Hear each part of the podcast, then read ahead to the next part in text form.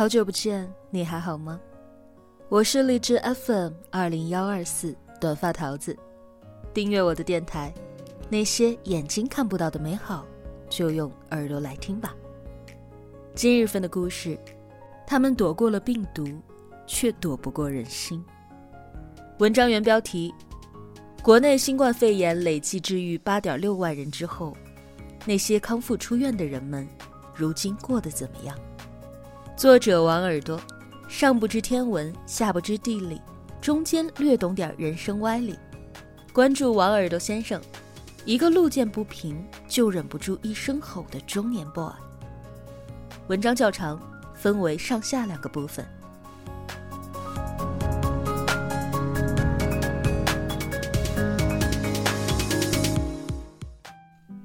长沙人来人往的街头。每天晚上都会有一个男人拎着小桌，支起地摊，卖手工制作的擂茶。他叫蔡毅，今年三十四岁。在这之前，他有着稳定的工作、住所，喜欢健身和旅游，爱弹吉他。直到八个月前，一次在武汉的短暂停留，改变了他的生活。二月一日，从武汉回到长沙的蔡毅被确诊为新冠肺炎。在医院的日子，他失去了味觉，吃什么都没有味道，整夜失眠，每天关注着死亡病例通报，害怕自己成为下一个名字。万幸，他好转的很快。住院一个月后，五次核酸检测全阴的他。被专家组核准出院了。那个时候，他还以为生命当中最难挨的日子终于结束了。在酒店定点隔离完十四天，蔡毅还要居家隔离十四天。可房东坚决不让他回租住的屋子，无奈，蔡毅只能回到湖南益阳的农村老家。那是个热闹的村子。蔡毅家的房子又处于村子中心，乡亲们常聚在这里聊天、打麻将。但是从蔡毅回家的那一天起，热闹的人群悄悄地散开了。人人都知道他得过新冠肺炎，路过他家门前都要绕开走，仿佛靠近一点就会被传染。蔡毅想过解释，把出院证明、核酸检测结果拿给大家看，自己是真的已经康复了。可是没有人愿意听这些，只是抱怨着：得了病就不要回来了吗？也不怕把大家给连累了。蔡毅只能够把自己关在屋子里，尽量不给任何人添麻烦。隔离一结束。他逃荒似的离开了老家，可是他没有想到，曾经的公司竟然也回不去了。有同事迎面而来，见到他就会提前远远的绕路走开。他进的电梯，明明很空，门外的人却都不进来。你先走，我等下一趟。领导旁敲侧击，劝他继续休假，因为生意太差。蔡毅像一个人人躲避的瘟神，只能够选择辞职。我在这行干了十多年了，有履历，有经验，换一份工作应该不算难事。辞职前，蔡毅是这样告慰自己的。但是求职的路。远比他想象当中的艰辛。因为不想隐瞒，蔡毅总是坦白自己新冠康复者的身份。而一听到这个，面试的公司就没有了下文。有些公司明明写着急招，他也符合条件，但问过去，对方便说这个岗位不缺人。投了二十多份简历。都这样石沉大海了。生命的波浪还在不停的朝他拍来。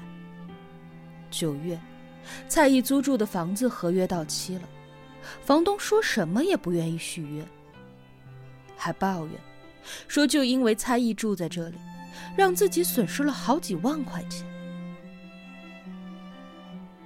蔡毅只好默默的搬家。临走前，他将屋子收拾得干干净净。没有工作，还要支付新的房租，摆摊儿成了他唯一的选择。每一次摆摊儿，他一定会戴上口罩，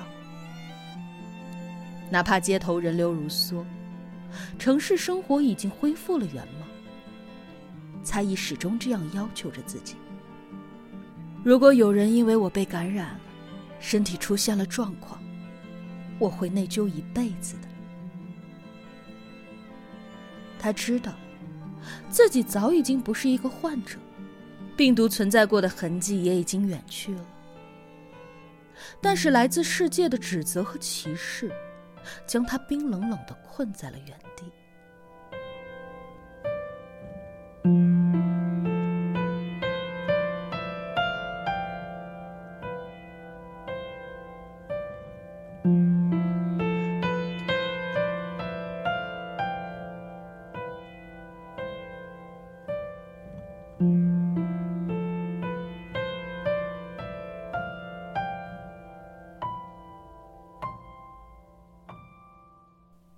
武汉姑娘向艳婷是在二月七日住进的方舱医院，在那里，她意外的走红过。那个时候，向艳婷坐在病床上，专心的摆弄着手里的魔方。一位记者路过，拍下了这一幕。如同读书歌一样，在那样的时间和环境里。香艳婷也成为了医院里的一股清流，被称为“魔方女孩”，走红网络。很多人转发，说这个乐观冷静的女孩，鼓舞了当时人人沉重的心情。很多人主动联系她，朋友、网友、记者，关心她的病情，询问她的心情。还让他拍视频，展示方舱医院里的环境。那个时候的他以为，自己是如此的幸运，得到的全是来自于世界的热情。一个月之后，经历了好几轮核酸检测，肖艳婷出院了。但作为康复者，一切都变得不一样了。有一次。他带着儿子下楼散步，远处有两个男人见到他，便低着声音指指点点，这就是那个新冠患者。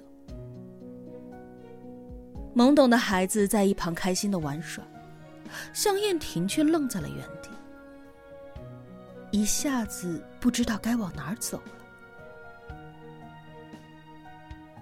疫情前，女儿在一家俱乐部学乒乓球。七月初。俱乐部复工了，女儿兴奋地准备复学，但向艳婷却接到了教练的一条通知：凡是感染过新冠，或有家人感染过的，暂时不能接收。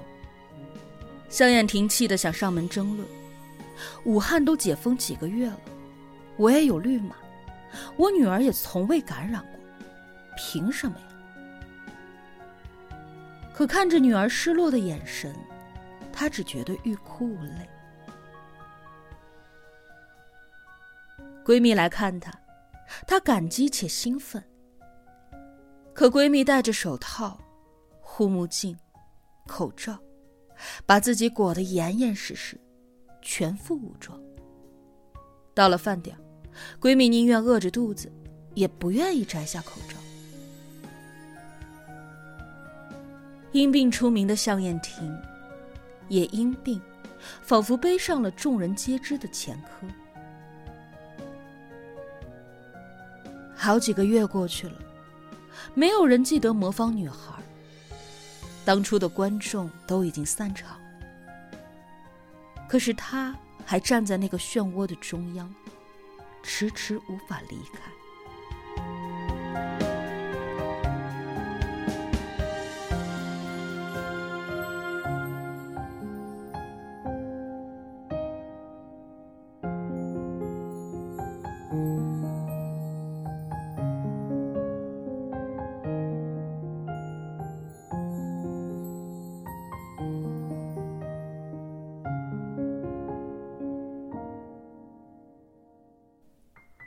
被困住的，又何止是蔡毅、向燕婷两个人呢？九个多月来，新冠肺炎痊愈的患者已经累计有八点六万多人。他们曾经处在这场风暴的中心，被时代的一粒灰尘砸中，与死神面对面的交手。如今。